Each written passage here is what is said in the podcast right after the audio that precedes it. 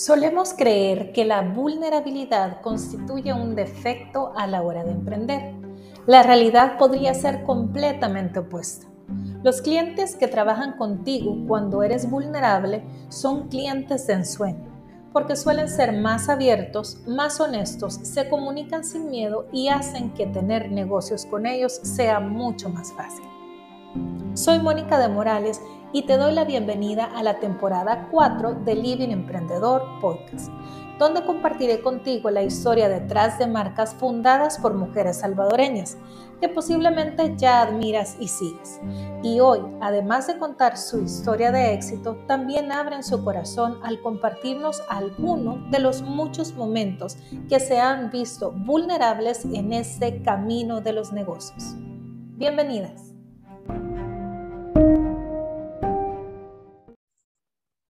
Amigas de Living Emprendedor, bienvenidas una semana más. Gracias, de verdad, muchísimas gracias por estar pendientes de cada historia, por apoyarnos, por compartirla, por también eh, apoyar, ¿verdad? A cada emprendedora que abre su corazón aquí en este espacio, que cuenta su historia. Así es que esta oportunidad pues no es menos especial. Eh, en esta ocasión vamos a conversar de la historia de, de una mujer emprendedora ¿verdad? Muy dulce, muy carismática, pero que también tiene un arte especial, no solamente en, en lo que diseña por afuera, sino también en el sabor, en esa especialización, ¿verdad? Que está teniendo en su, en su área, en su rama. Así es que quiero darle la bienvenida a Cere, ella es creadora de Whisk by Cere. Cere, gracias por haber aceptado la invitación, bienvenida. Hola, Mónica, gracias, gracias, gracias. Bueno, Sere, contanos un poquito, ¿verdad?, de ti, eh, esta pasión de, de, la pastelería, de toda esta, esta suculenta, ¿verdad?, eh, dedicación que tú tenés contanos un poquito cuándo es que naces, si tú tenías esa inclinación desde chiquita, si tú tenías un contexto, ¿verdad? En esta parte de, de, cocina y cómo tú fuiste perfeccionando esto en la medida que fuiste creciendo, si lo mantuviste o si en algún momento tú dijiste, bueno, mejor voy a, voy a hacer otra cosa, o cómo que fue surgiendo esta inclinación. Pues mira, eh, yo tuve la oportunidad de irme a estudiar a los Estados Unidos y yo quería estudiar cocina, o sea, mm. cocina salada y yo quería estar metida ahí y así no era el caso. Hice una pasantía que literal lloraba tres semanas seguidas y menos mal estaba con mis papás en ese momento. Em, mi mamá hubo un punto que me agarró y me dijo, Serenela, ya deja de llorar, ya no más, no puedes seguir así. Y bueno, ni modo, le tuve que echar ganas porque si no me iban a comer viva. Em, pero ahí realicé que no me gustaba la cocina salada. Entonces yo le pregunté a la dueña de este restaurante, que era un restaurante en San Francisco con dos estrellas Michelin, me quería morir. Me quería morir. es que de verdad me quería morir, ya no aguantaba, yo contaba las semanas. Pero bueno. ¿Y era por eh, el, por el estrés o era por el...? Sí, por el estrés. O sea, de tener todo preparado para el servicio. No, y era una gritadera y la cocina caliente y, ay, no, no, no, no, era demasiado estresante para mí. Y era todo esto en la, universidad. Yo tenía que 22, 21, 22, hasta estaba bien, bien chiquita. sí. Em, entonces le pregunté a la dueña del restaurante que si no me daba chance de aprender en lo de la pastelería, que yo mm. veía que solo era el chef pastelero y un ayudante. Y yo dije, bueno, voy a intentar a ver si me gusta, porque lo veo un poco más tranquilo ahí, dije yo. Em, y me encantó. Mm, ahí te quedaste. y esa parte de la cocina, tú desde chiquita traías como, como esa facilidad o ya cuando fuiste creciendo fuiste teniendo como esta inclinación o siempre supiste que querías estudiar eso, por lo menos la primera idea que tenías de, de los salados? Sí, desde chiquita no, o sea, yo cocinaba con mis papás. O sea, mis papás ahí viendo que no me quemara, que no me cortara y toda la cosa. Em, hacíamos pasta más que, más que otra cosa, o sea, tan elaborada. Em, entonces sí, yo dije como que bueno, o sea, me gradué del colegio y dije, quiero estudiar cocina, quiero probar cómo es. Eh, al final sí, no me terminó gustando. Y bueno, o sea, gracias a Dios hice esta pasantía donde pasaba llorando y llorando y llorando y ahí realicé. No me gusta la cocina, me gusta más la pastelería. Lo que me gustaba de la Sí, sí, lo que me gustaba de la pastelería era que, eh, bueno, es que, o sea, tenés que tener todo preparado con tiempo. No es a último momento, sino no va a funcionar el, post, el producto final. Entonces, con tiempo tenés que ir preparando los, los ingredientes em, y pues ir sacándolo, como te digo, con tiempo. Em, entonces, sí, no, y el chef que yo tuve en esta pasantía em, era muy buena gente.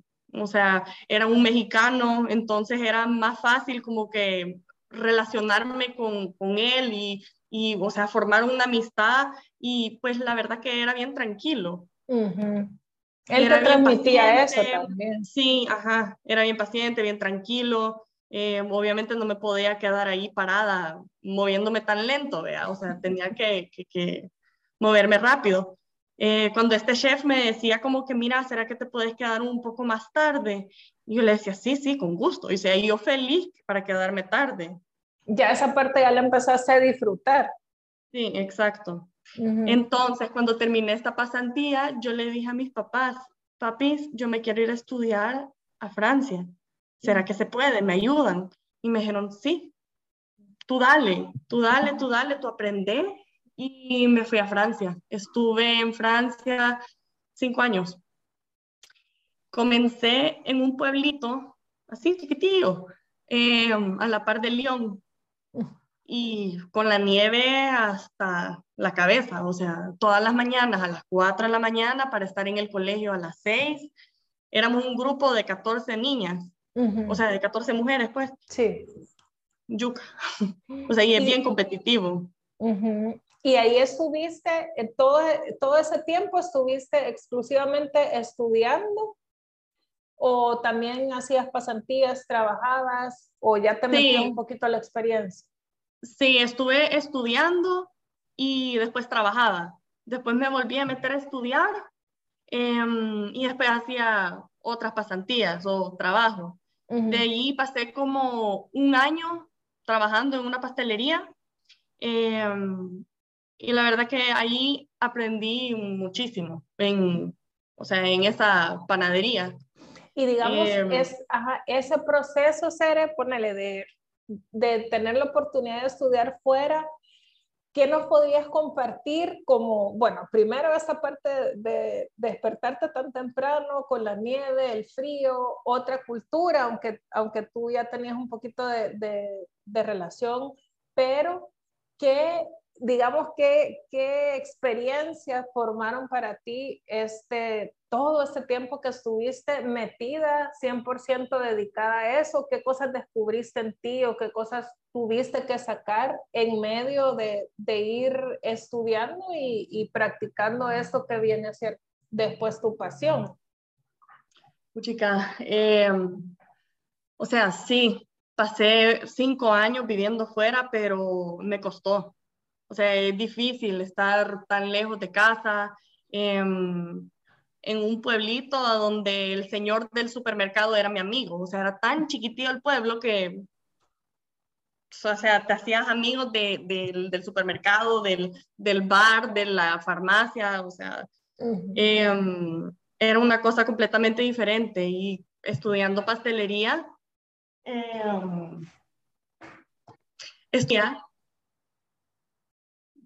estudiando pastelería me di cuenta que yo soy una persona em, que me gusta planificar antes de tiempo, me gusta organizarme.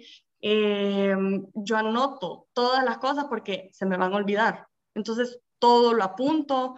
Em, sí, o sea, todo eso que tú ves en la pastelería, que es todo, eh, ¿cómo te explico?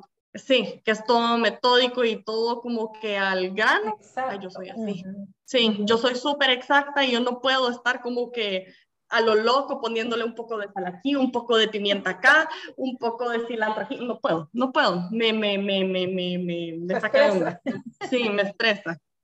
Sí. ¿Y esa, ¿Y esa crees tú que es un poco como la, la diferencia entre una pastelería, por ejemplo, y una cocina, qué sé yo, que, que, es como más de improvisación.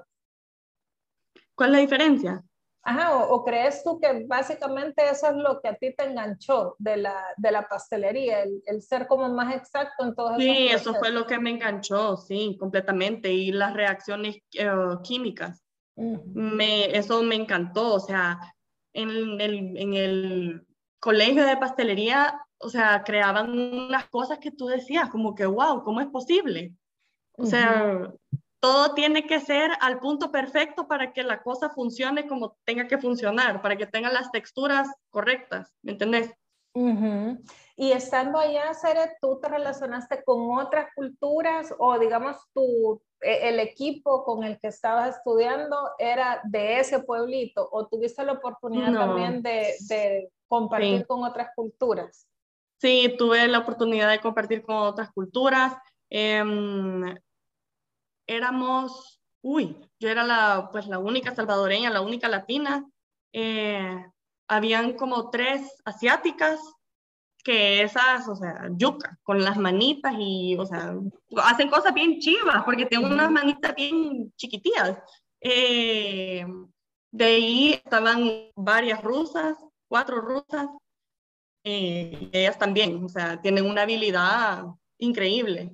Em, una inglesa, eh, de ahí una, una, una chica que la verdad me, me, me hice súper amiga de ella, una de Indonesia, súper buena gente. Em, de ahí me fui a, a París, me fui a París y ahí estuve trabajando. Eh, saqué también un, como un diplomado, se pudiera decir, en, en, en panadería. Eso fue ya mi último año. Mi último año y yo dije, no, ya me tengo que regresar a El Salvador. Ajá. Y sí, me hacía falta. A ese punto. Y con tu experiencia de, de San Francisco y esta experiencia, Cere, donde tú, digamos, ya quizás habías como crecido en, otras áreas, ¿cómo, ¿cómo, tú podrías comparar esa serie, verdad, que, que estaba en, en, el área donde no era, verdad, y ya Cere en su mundo, o sea, nadando en esta parte de la pastelería, con más años, verdad, con más madurez en ciertas áreas? ¿Cómo, cómo podrías tú hacer esa comparación, digamos? Chica, la serie de que quería estudiar cocina. Era súper como penosa, shy, insegura. Eh, no sabía qué era lo que yo quería, qué es lo que me iba a hacer feliz. Eh, yo juraba que la cocina iba a ser fácil y yo dije, ah, yo voy a poner mi restaurante y se me va a venir fácil. No, güey, así no es. Em, y entonces después, o sea, cuando, cuando estuve en Francia, eh, empecé a agarrar seguridad y la verdad que estando en Francia fueron mis mejores años.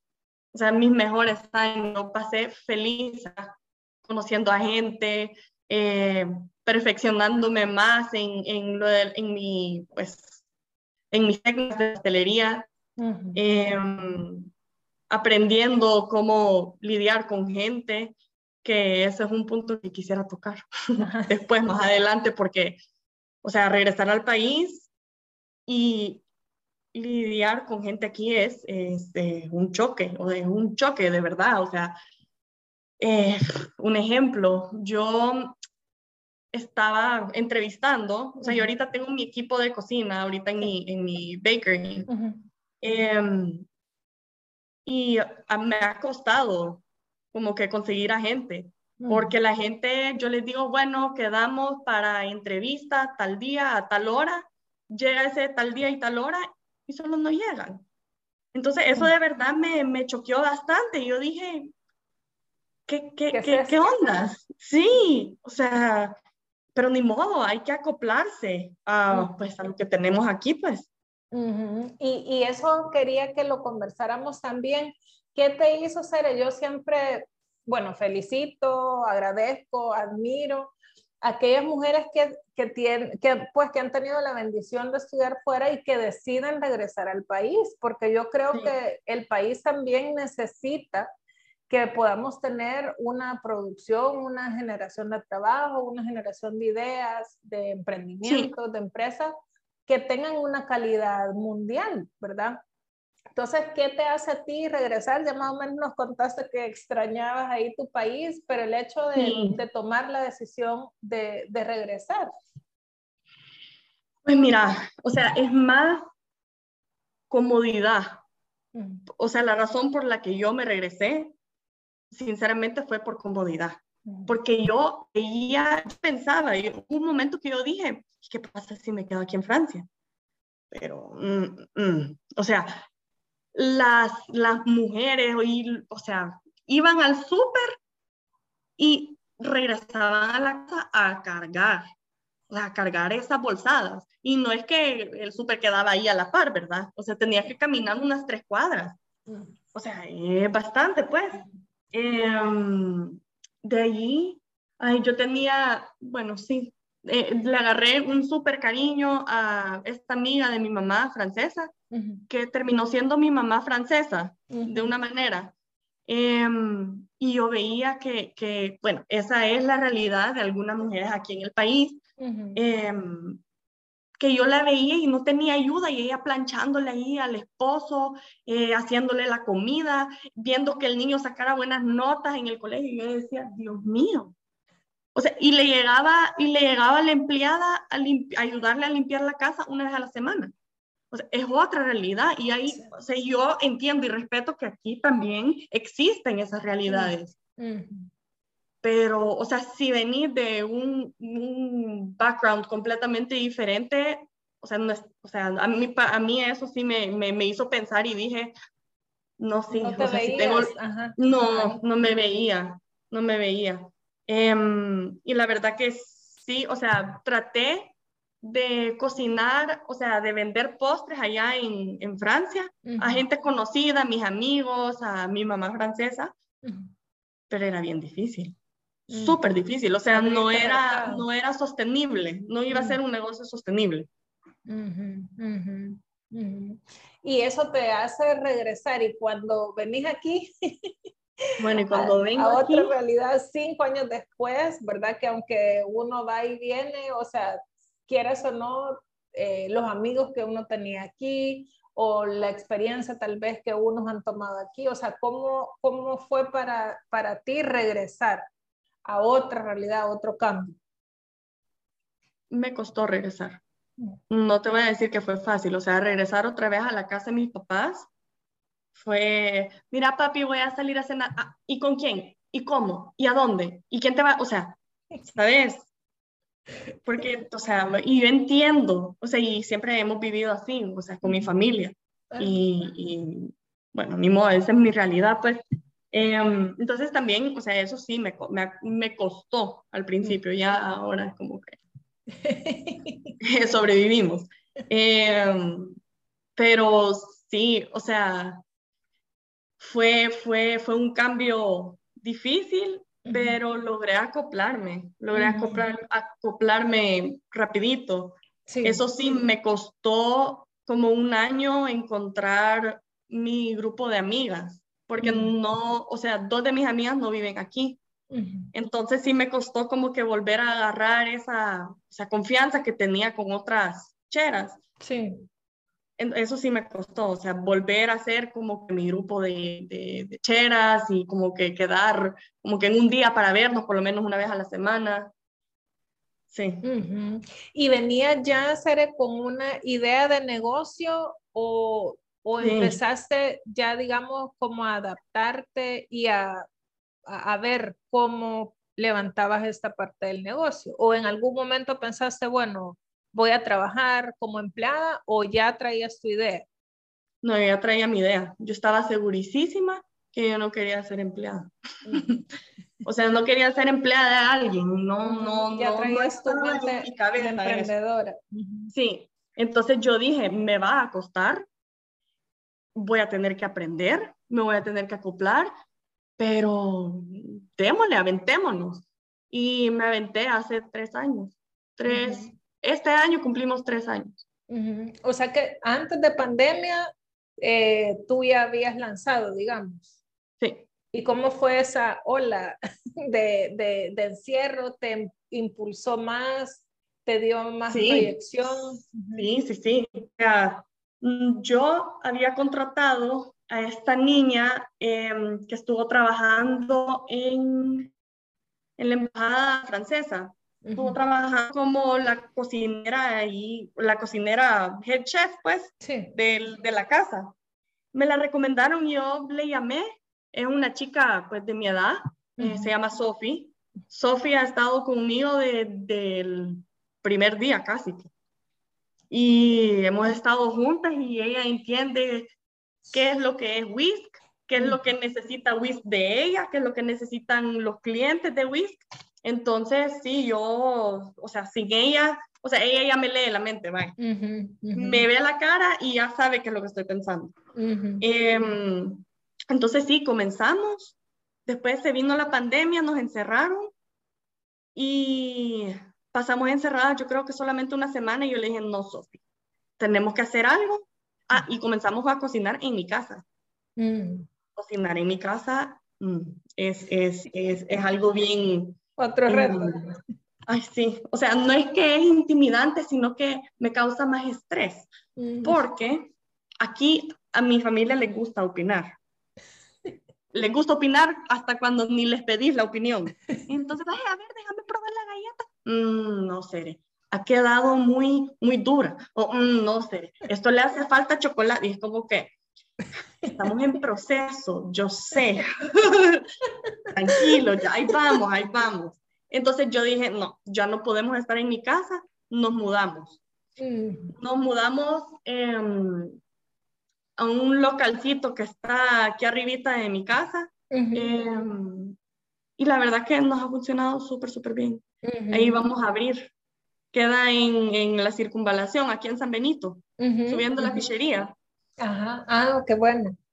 Sí, entonces tiene un jardincito súper bonito. Entonces, eh, sí, ahí nos inspiramos y ahí es donde hacemos toda la magia. Qué bueno. Ahora, eh, mi equipo de cocina son cuatro chicas por el momento. ¿Y cómo, eh, ¿cómo empezar a eh, digamos, a, crecer? O sea, digamos, nosotros vemos tus redes sociales y definitivamente hay un trabajo atrás de, de eso, ¿verdad? Hay, hay, un trabajo muy bonito.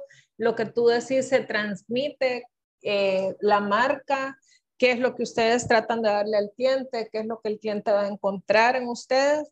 Entonces, ¿qué, ¿qué, qué, tanto peso ha tenido el que tú hayas invertido en, en redes sociales? Puchica, al principio te voy a contar mi aventura de redes sociales, que eso sí me ha costado. Em, es bien complicado para comenzar, o sea, el algoritmo, no sé qué, y el texto es el copy con la foto, tomar la foto, o sea, toma tiempo, y era tiempo que yo no tenía, y más que yo estaba adivinando, entonces yo dije, no, no, no, o sea, lo intenté, lo hice por dos años, yo veía que no funcionaba y que no crecíamos y que no crecíamos, y yo dije, no, algo estamos haciendo que no, no, no, no está bien. Entonces, yo vi eh, las fotos de Marcela Richardson. Y yo dije, qué chivas estas fotos. ¿Quién se las está haciendo?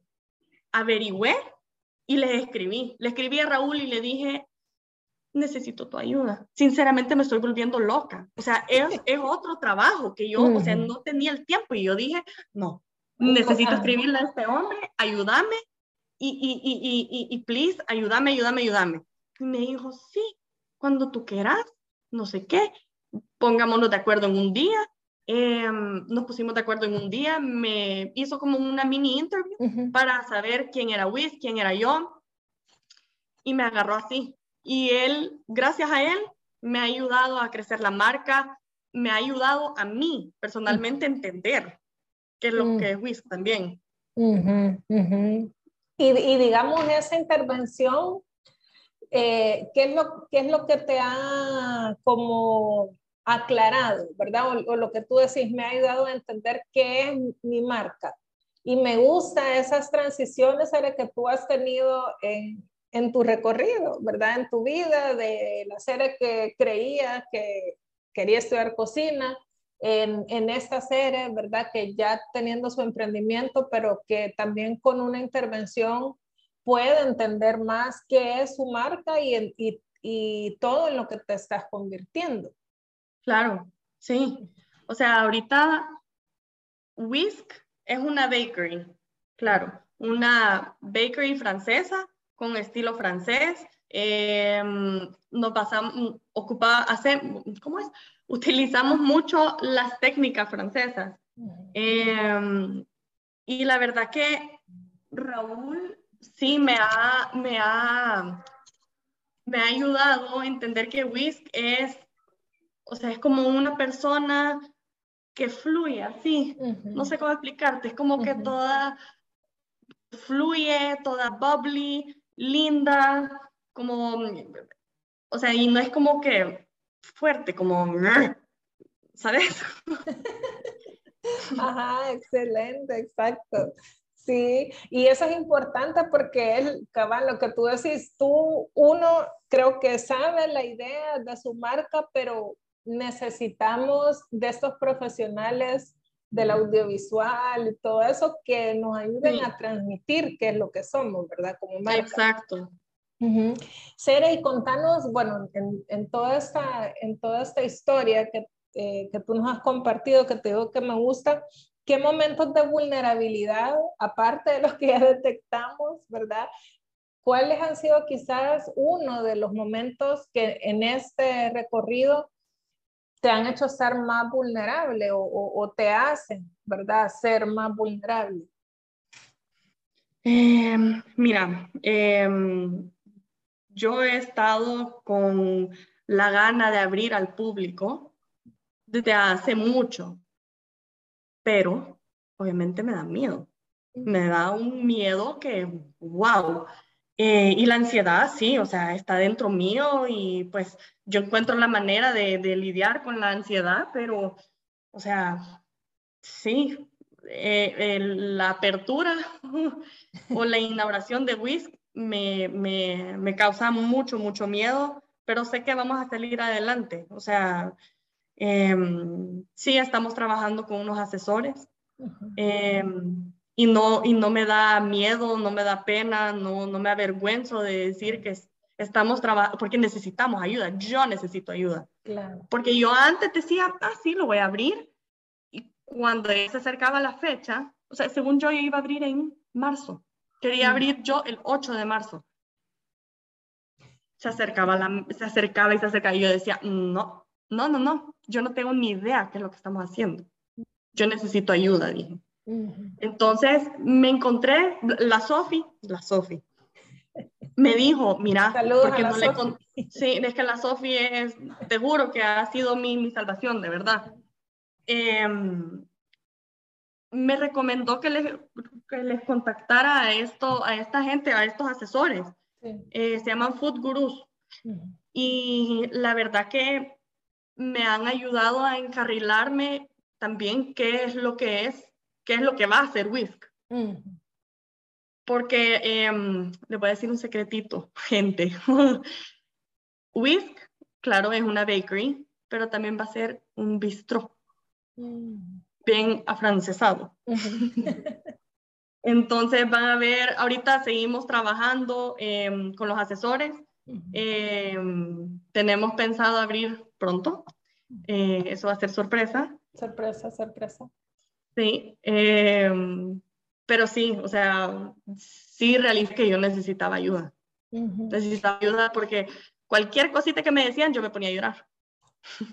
me ponía a llorar, o sea, así de, de estresada y ansiosa estaba. Entonces yo dije, no, no puedo vivir así, no puedo. Y fíjate que eso es bien importante y, y, me gusta porque yo creo que en esta parte de la vulnerabilidad, y es un poco lo que hemos estado compartiendo también, creo que uno tiene que ser transparente y uno tiene que reconocer, ¿verdad?, hasta dónde llega la, la, capacidad que uno pueda tener y lo otro que necesitamos de otras personas. O sea, no podemos ser llaneros solitarios, no podemos eh, caminar solos por lo que tú decís. O sea, cada uno tiene una especialización, ¿verdad? Eh, tú tenés, o sea, esa, eh, la, la, creación es tuya, ¿verdad? Pero hubo una intervención en redes de un profesional que aclaró ciertas cosas y ahora están estos asesores también que tienen otra experiencia. Obviamente es una inversión, ¿verdad? Que tú estás haciendo, pero es lo que tú decís, o sea, no somos todólogas, ¿verdad? No somos expertas en todo y necesitamos poner las bases bien, ¿verdad? Porque si el fundamento no está bien, pues te lanzas a abrir porque yo quise que marzo y de ahí viene la pérdida o, o, se cierra, ¿verdad? Un negocio o algo. Entonces la pérdida es mayor. Eh, y, y, creo, Sara, que todo esto también se, se, refleja, ¿verdad? Lo que tú decís en, en tus creaciones, en tu marca, eh, al verte, ¿verdad? Uno ve que sos bien genuina, o sea, que sos genuina, que decir, bueno, yo no sabía qué hacer, tuve que pedir ayuda y eso es lo que todos tenemos, tenemos que hacer.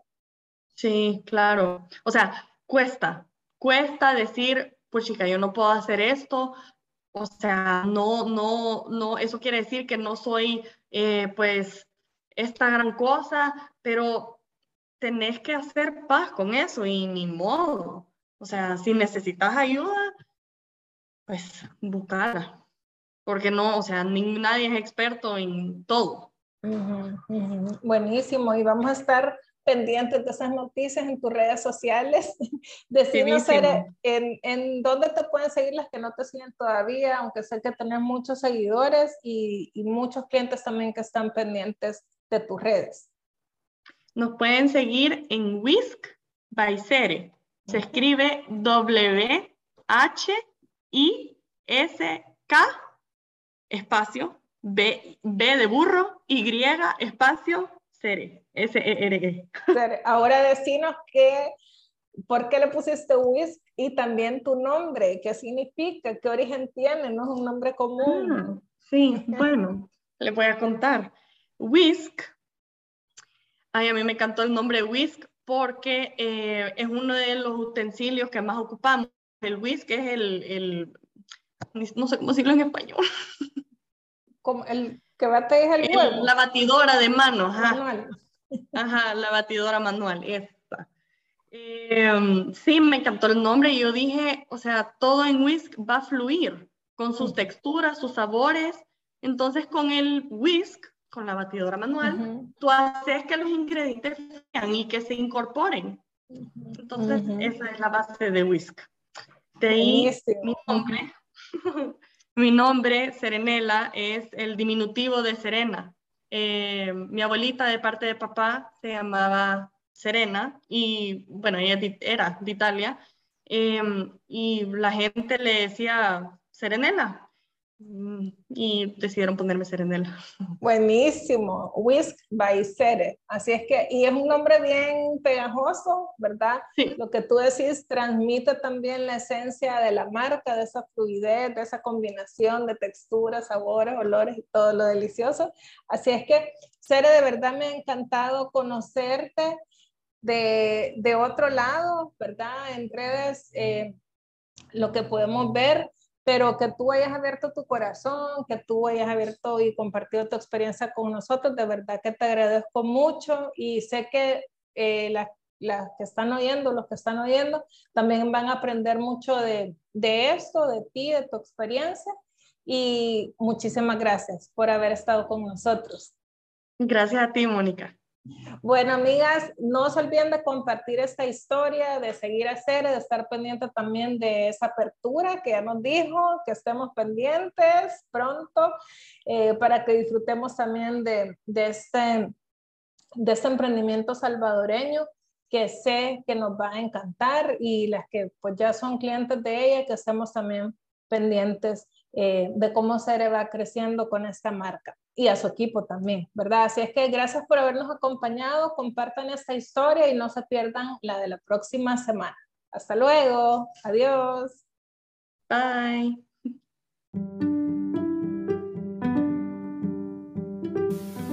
Este espacio es patrocinado por el plan Emprende Segura de IBS Asesorías, Inversiones de Valor en Seguros. Síguelos en sus redes sociales como arroba IBS Asesorías y conoce más sobre cómo puedes trasladar tus riesgos de pérdida o daño a través de pólizas de seguros adaptadas a tus necesidades y tu presupuesto. Gracias por patrocinar nuestro podcast.